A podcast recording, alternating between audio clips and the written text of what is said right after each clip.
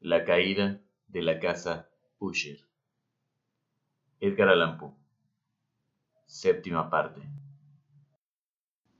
Recuerdo bien que las sugestiones nacidas de esta balada nos lanzaron a una corriente de pensamientos, donde se manifestó una opinión de Usher que menciono, no por su novedad, pues otros hombres han pensado así, sino para explicar la obstinación con que la defendió.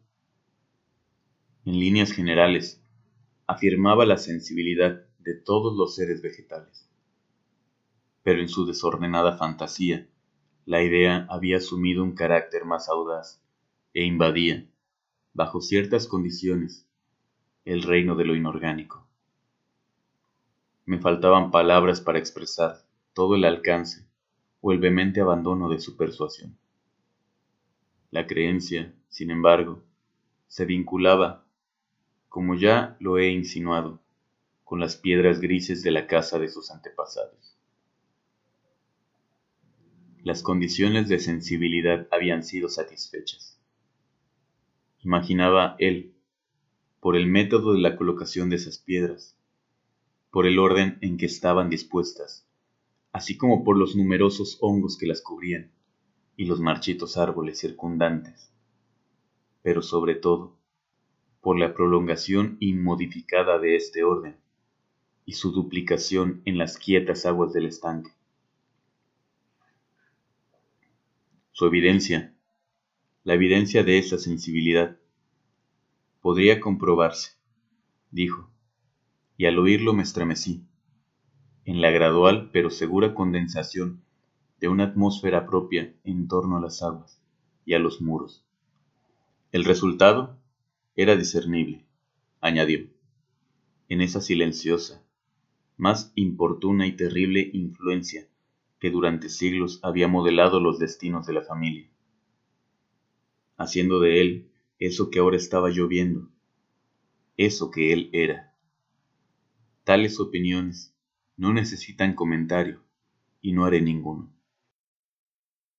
Nuestros libros los libros que durante años constituyeran no pequeña parte de la existencia intelectual del enfermo.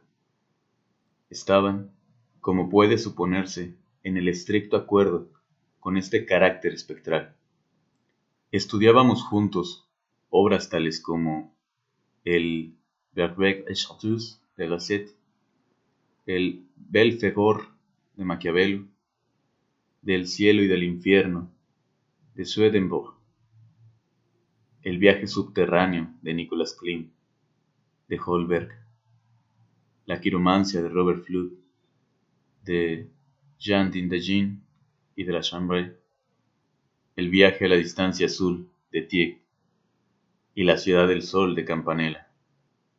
Nuestro libro favorito era un pequeño volumen en octavo del Directorium Inquisitorium del dominico Eimerick de Girón y había pasajes de Pomponius Mela sobre los viejos sátiros africanos y egibanos, con los cuales Usher soñaba horas enteras.